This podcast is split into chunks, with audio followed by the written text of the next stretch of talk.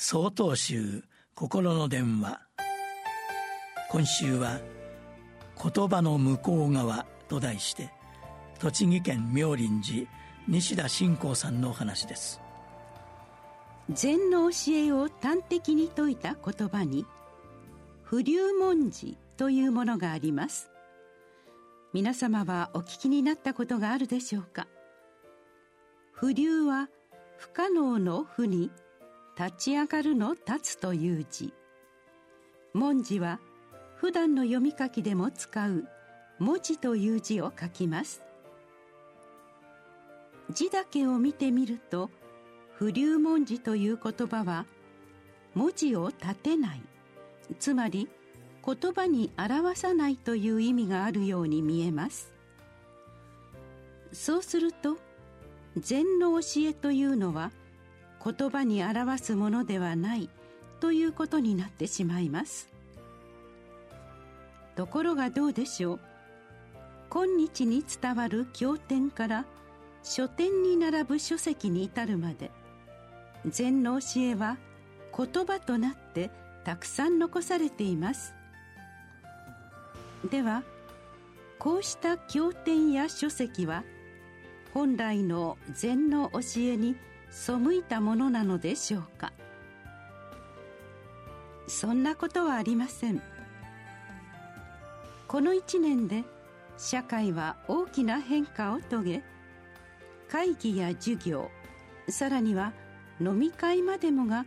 リモートで行われるようになりました。メールや書類でも要件を伝えることができるにもかかわらずたとえ画面越しでも顔を合わせることを大切にしたのは私たち人間が言葉以外の部分にも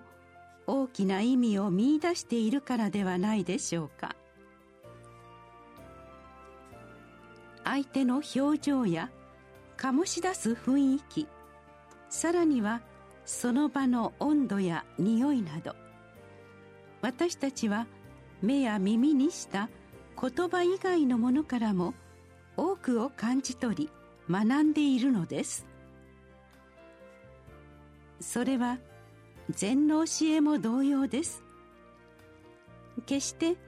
経典や書籍を読んで学ぶことが悪いわけではありません。しかし座禅をした時の体の感覚やお線香の香り鐘の音他にも食事作法の中で味わうおかゆの味といった言葉ではないところにも大きな学びがあります。